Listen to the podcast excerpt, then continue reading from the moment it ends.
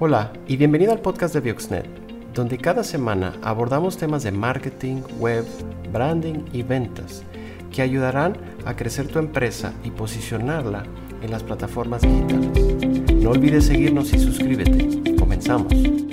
Lo que no se mide no se puede mejorar. Hola, soy Jorge Gómez de Bioxnet. ¿Y cuándo fue la última vez que mediste los resultados de las redes sociales?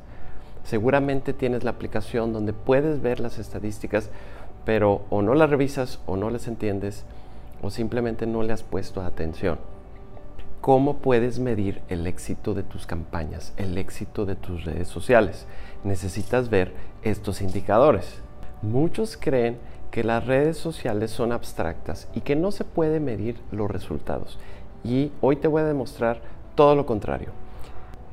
Existen los conocidos KPIs, que en inglés es Key Performance Indicators o en español indicadores clave del desempeño.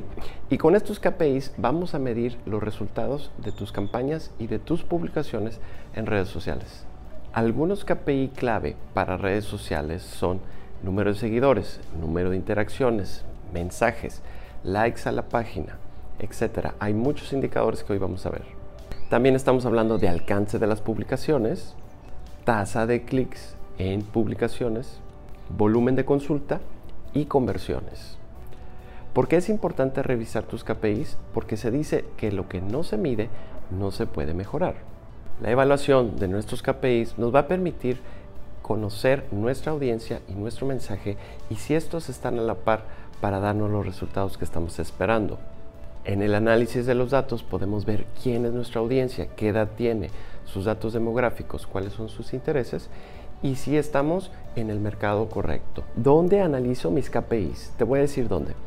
Para analizar las métricas de Facebook, entra a tu fanpage y en el menú busca la opción que dice estadísticas. La primera pantalla te da un resumen general de los resultados que has obtenido en tu página como las visitas, los me gusta, las interacciones, etc. En el menú del lado izquierdo, selecciona publicaciones. En el primer resultado podrás ver las horas a las que se conectan tus fans. Esto lo puedes utilizar para saber cuál es la mejor hora para publicar tu contenido. Si das scroll hacia abajo, vas a ver las estadísticas por cada publicación. Aquí lo interesante es ver cuál es el post que tuvo mayor interacción comparado con su alcance o lo que llamamos el engagement. Si le das clic a alguna publicación, puedes ver a detalle su rendimiento. Ahora vamos a analizar las métricas de Instagram. Entra a tu aplicación de Instagram y selecciona la página que quieres analizar. Número 2. Selecciona estadísticas y los primeros datos que te muestran es el resumen de tu cuenta. Selecciona tu público. Aquí puedes ver qué tipo de persona es la que te sigue, su edad, sexo, país y a la hora en que son más activos. Revisa cuál es la hora en la que tienes más actividad por parte de tus seguidores para generar contenido que obtenga más interacciones. Bueno, y ahora que sabes qué son los KPIs y dónde se ubican en tus redes sociales, vamos a hablar de estas terminologías, estos términos que aparecen en tu portal como alcance, engagement, etc. Número uno, ¿qué es engagement? Engagement se puede traducir a español como interacción. Y por interacción hablamos de cómo la gente interactúa con tu, contenido. Puede ser que simplemente lo vio, que consumió un video, que le dio clic o participó, dejó un comentario. Esta interacción es que tanto la gente se engancha con lo que tú estás publicando.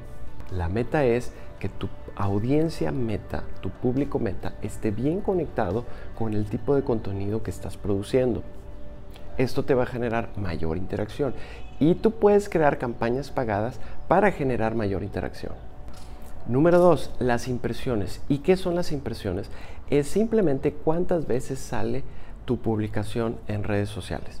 Cada vez que tú estás navegando en redes sociales y ves un anuncio o una publicación, no necesariamente las vas a ver o leer o ver el video total. Simplemente le das hacia arriba en scroll. Esto es una impresión, pero la gente no vio tu contenido. Normalmente tus impresiones son altas porque tu anuncio está llegando o tu publicación está llegando a una audiencia amplia.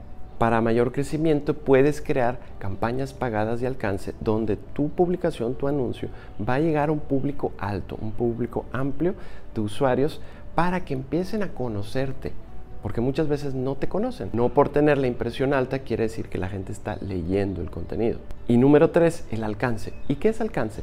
El alcance es la gente que empieza a ver tu contenido. Las impresiones son las veces que sale tu anuncio o tu publicación, pero el alcance es a la gente que sí está llegando a ver parte o totalmente tu contenido, ya sea foto, video, etc.